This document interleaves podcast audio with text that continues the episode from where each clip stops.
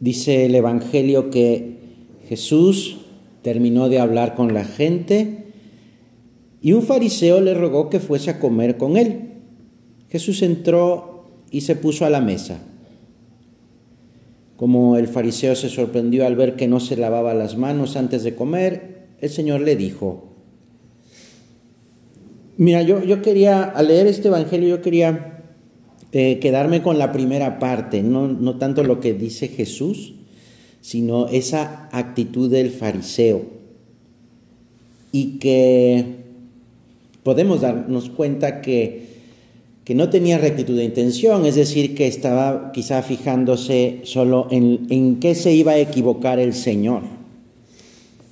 Eh, pero mira, es que eh, pues mm, todos queremos ver a Dios, queremos, y, todo lo podemos ver, lo podemos ver, lo podemos contemplar en nuestra oración. Dice un, eh, un autor contemporáneo, ¿qué es la oración? Es el arte de aprender a amar.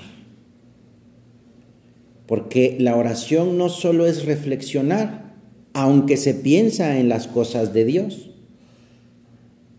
Si fuera solamente pensar en Dios la oración, sería, sería como, como este fariseo, ¿ah? que se fija en Dios, se fija en Jesús y lo invita a comer a su casa.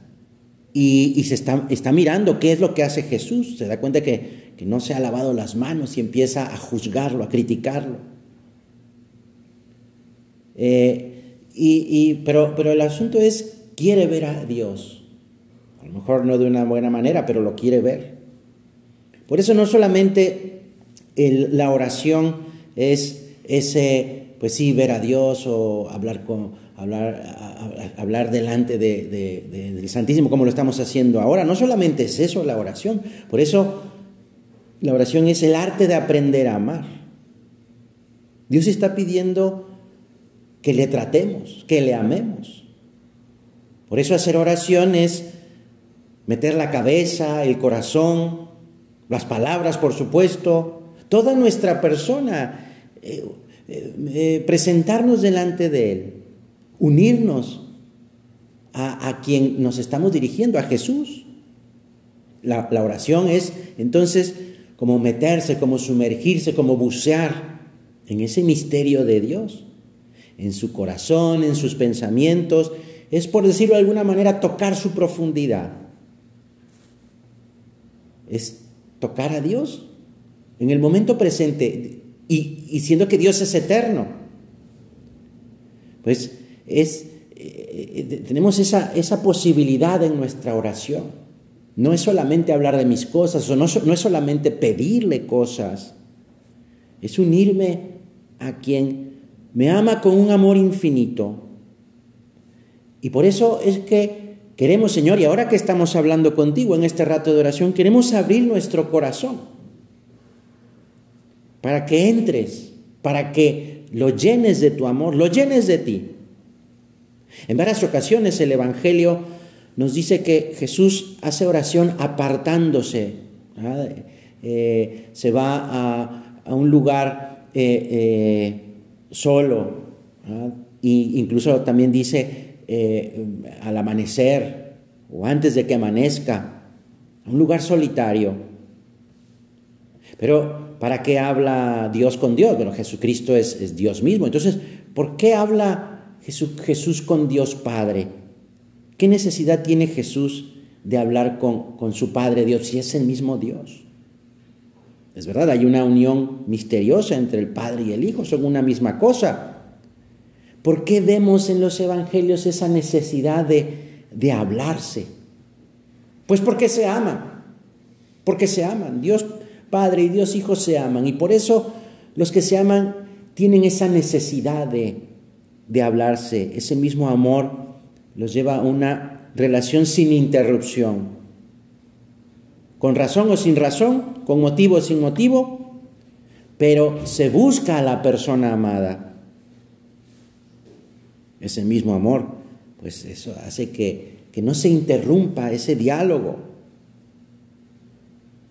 Claro, la, Nuestra, la cultura que en la que nos movemos hoy ahora nos lleva muchas veces a reducir nuestra oración para pedir. Hago la oración para obtener algo. Es ese utilitarismo. Busco en la oración solucionar mis problemas. Y sí, parte de la oración es eso, pero incluso hasta para, para sentirnos bien. Hago, oración para sentirme bien o para sentir bonito, como se dice, porque claro, estamos en un, eh, una cultura de emotivismo, o sea, la emoción, que eh, es ese sentirme a gusto con lo que hago. Esto lleva, y hay que tener cuidado, y hay que, hay que eh, pues estar vigilantes de Mm, cambiar la esperanza por el hedonismo, que es precisamente ese, el hedonismo es querer sentirme bien al hacer mi oración. Porque se queda, el hedonismo se queda a corto plazo. Conformarme con lo que, con sentirme bien hoy ahora y solo hoy ahora. Y, y eso porque estoy buscando el bien útil solamente. Entonces vamos a, podemos, delante del Señor que está aquí en el sagrario, podemos plantearnos, ¿sería yo capaz de hacer mi oración sin razón alguna, sin motivo, por el simple hecho de amar? Hacer mi oración para amar, para dejarme amar por el Señor. En ese juego de palabras sin palabras, ese, esas miradas que desde mi corazón dirijo a Dios, porque Dios mismo también desde su corazón me está mirando, me está contemplando. Ese momento de, de comunión sin intermediarios, de corazón a corazón. Así entendernos con el Señor. Movimientos en los que sí intervienen mis afectos, mis ilusiones, mis sufrimientos, mis penas también, mis planes. Entonces, de eso surge esas ganas de hacer oración y, el gusto también. El gusto por, por hacer oración, no porque me guste y no es lo que busque eso que me guste, sino que es una consecuencia. Pero eso sí, eh, eh, eh, es, ese, como si el sagrario fuera como un imán que me atrae. Y, estar pensando, ¿verdad? Durante el día, esté haciendo lo que esté haciendo, y pensar, ah, eso se lo tengo que contar al Señor en mi oración. Esto que me acaba de suceder, que me acaba de suceder. O también, esto se lo tengo que preguntar a Jesús. Y, saber, ¿eh? porque es cierto que a Dios lo que más le gusta es estar platicando contigo, es estar contigo platicando. A mí también, Señor. Quiero que me guste estar contigo, quiero estar contigo, disfrutar. No porque me guste, pero, pero porque eres tú, Señor. Porque te amo y recibo tu amor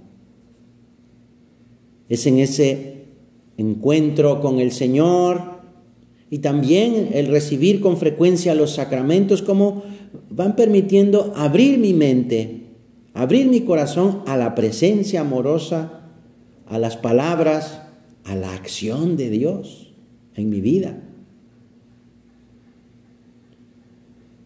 Y fíjate, esa, esa convivencia, esa comunión con el Señor, no nos aleja del mundo, nos da precisamente fuerza para, para estar realmente en el mundo, es decir, preocupado por los demás, preocupado por mi familia, mis amigos, preocupado por hacer el bien, por ser un buen hijo de Dios.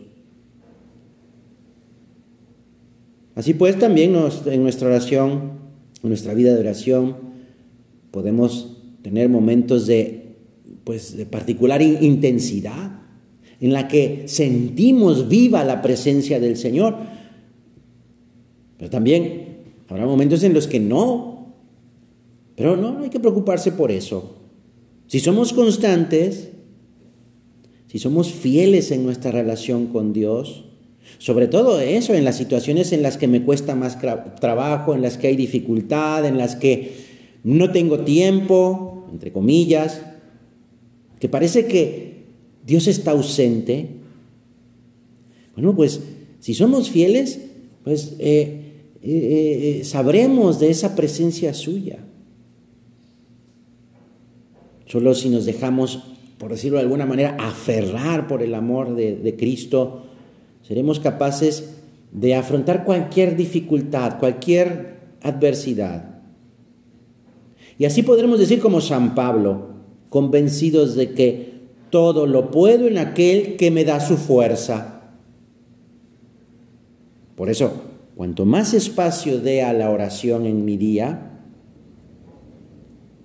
eh, veré con más claridad que mi vida Dios la transforma, Dios Dios le da vida a mi vida, vida sobrenatural. Es que Dios me, atrae hacia, hacia Él. Dios quiere que estemos cerca de Él. Quiere darnos su vida, quiere darnos su amor. Esta es la experiencia que, eh, que San Pablo hace referencia en una de sus cartas frente a quienes le cuestionaban su apostolado, eh, porque decían, bueno, es que este antes nos perseguía a los cristianos, mataba a los cristianos, y ahora pues quiere evangelizar. Entonces, ahora era cuestionado. Bueno, San Pablo escribe, no enumerando todo lo que había evangelizado, a todas esas personas que había hablado de Jesucristo, tampoco habla de los kilómetros que ha recorrido, no se limita a recordar las dificultades o la oposición que había enfrentado para anunciar el Evangelio, sino que, fíjate, indica su relación con el Señor. Una relación tan intensa que, que eh, tiene una manera especial, extraordinaria, de, de una contemplación profunda.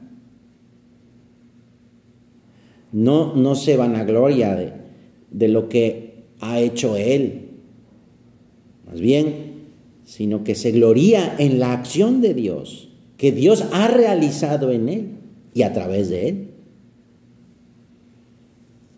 Habla pues de una manera pues eh, un poco escondida, el momento en que vivió esta experiencia particular de, dice, de ser arrebatado hasta el cielo de Dios. Dice, fue, fue arrebatado hacia el tercer cielo, así lo dice, con el lenguaje y, las maneras de quien narra lo que no se puede describir, porque es algo muy personal, muy íntimo. San Pablo habla de aquel hecho incluso en tercera persona, como si no fuera él, como si estuviera hablando de otra persona. La contemplación es tan profunda, es decir, esa, esa comunión, ese momento de oración es tan profundo y tan intenso que el mismo San Pablo no recuerda ni siquiera lo que le dijo Dios o lo que él mismo le, le dice a Dios, pero tiene presente incluso hasta la fecha y, las circunstancias en las que el Señor pues le, le, le habla de esa manera.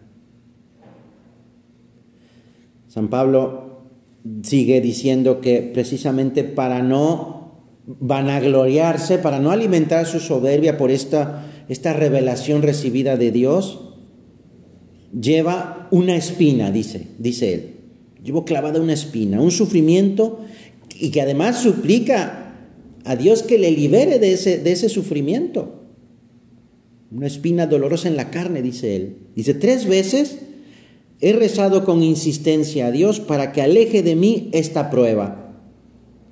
Y precisamente en esta situación, en la contemplación profunda de Dios, oye estas palabras que, que, eh, que un hombre no es capaz de repetir. Dice, así lo dice San Pablo. Y le dice eh, Jesús unas palabras bien claritas y tranquilizadoras. Te basta mi gracia. Te basta mi gracia. La fuerza se realiza en la debilidad. El comentario de San Pablo a estas palabras nos puede asombrar un poco, pero revela cómo comprende lo que significa ser verdaderamente apóstol del Evangelio. Así que muy a gusto me glorío de mis debilidades, dice San Pablo, para que resida en mí la fuerza de Cristo. Por eso vivo contento en medio de las debilidades, los insultos, las privaciones, las persecuciones, porque las sufro por Cristo, así dice. Porque cuando soy débil, entonces soy fuerte. Es la fortaleza de Dios. Es decir, no se fija en las acciones, en las propias acciones de San Pablo, sino en que Dios actúa precisamente en mi debilidad. Esta humildad y esta confianza es fundamental para nuestra oración, para nuestra vida, para nuestra relación con Dios. ¿De qué debilidades habla San Pablo? ¿En qué consiste esta espina en la carne? La verdad es que no lo sabemos, no lo dice él. Pero su actitud da a entender que toda dificultad en el seguimiento de Jesús se puede superar abriéndose a la confianza en Dios, en que Dios actúa en mí, en que Dios actúa en ti.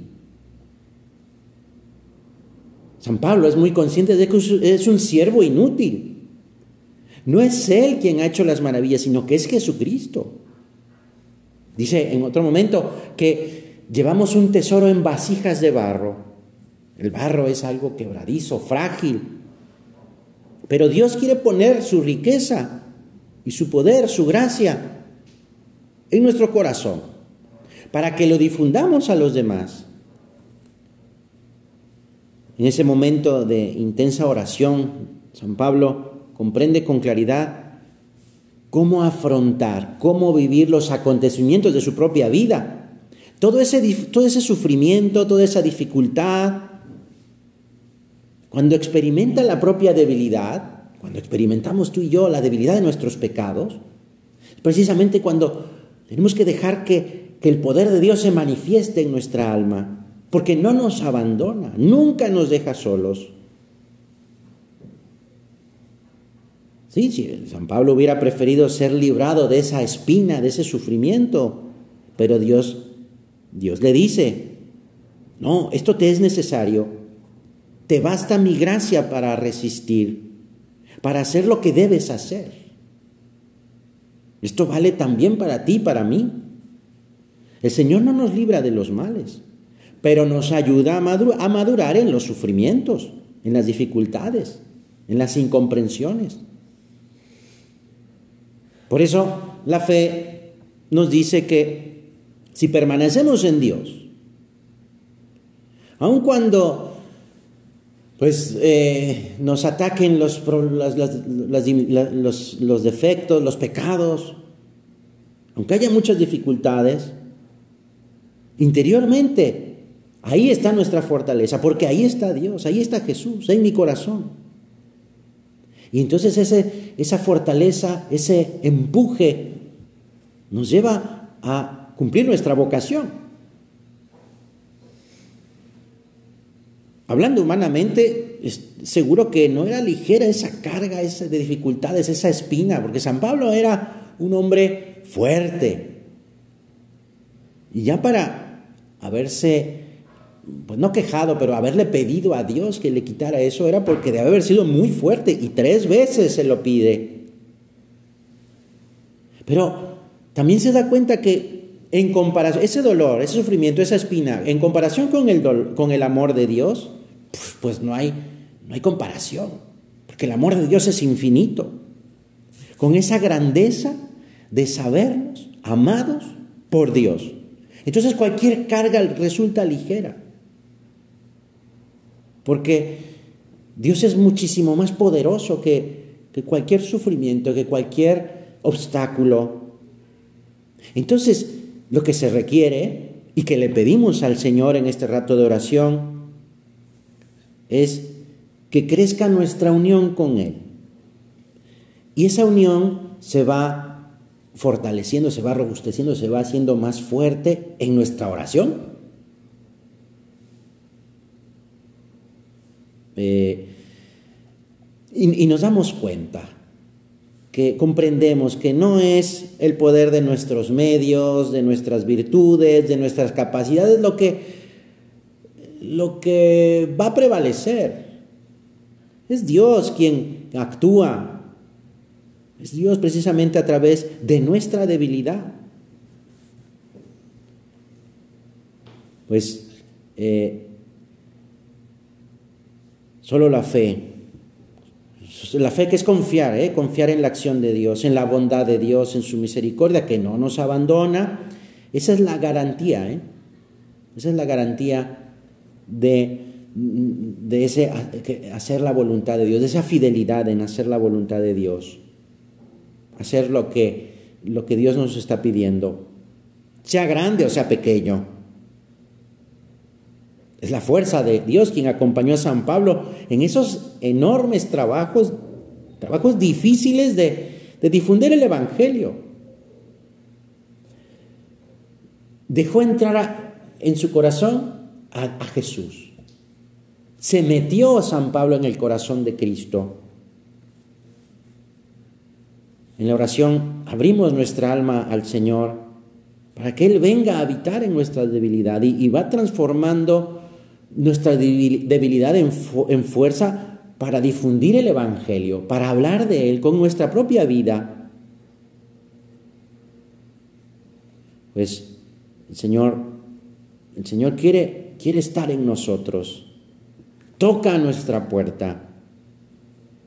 Vino Jesús a habitar en nuestra humanidad. Quiere habitar en mí.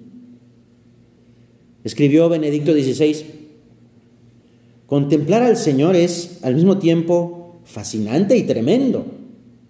Fascinante porque Él nos atrae hacia Él y arrebata nuestro corazón hacia lo alto, llevándolo a su altura, donde tenemos la experiencia de la paz, de la belleza de su amor.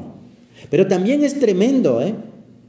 porque pone de manifiesto nuestra debilidad, nuestra inadecuación esa dificultad para vencer al enemigo, para vencer las tentaciones. Pero es en la contemplación, es decir, en la, en la oración diaria, continua, donde recibimos la fuerza del amor de Dios. Y entonces podremos decir, como San Pablo exclama, estoy convencido de que ni la muerte ni la vida, ni ángeles, ni principados, ni presente, ni futuro, ni potencia, ni altura, ni profundidad, ni ninguna otra criatura podrá separarnos del amor de Dios manifestado en Cristo Jesús, nuestro Señor. En este mundo nuestro, en el que corremos el peligro de confiar solamente en la eficiencia, en el poder de los medios humanos, es en este mundo donde estamos llamados a descubrir y testimoniar, dar testimonio del poder de Dios que se comunica en la oración, en tu oración, en mi oración, con la que crecemos cada día y nos vamos identificando con Jesús. Porque somos débiles, pero en Él vivimos con la fuerza de Dios.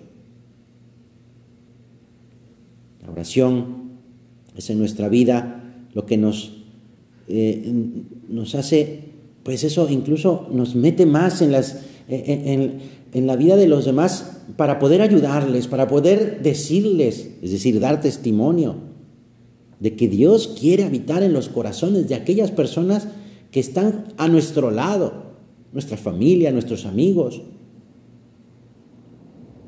Y así podemos también nosotros llevar a los demás a la oración. que también hagan oración, porque nosotros también hacemos oración. Pues vamos a pedirle a, nuestra Madre la Virgen que nos, que nos enseñe a vivir una, una oración llena de fe, una oración constante, una oración de un hijo hacia su Padre bueno, Dios. Por supuesto también de un hijo hacia su madre, porque la Virgen es Madre de Dios y es Madre nuestra. Enséñanos, Madre nuestra, a hablar como tú hablas a tu Hijo, una oración como la de la Virgen, una oración de un Hijo de Dios.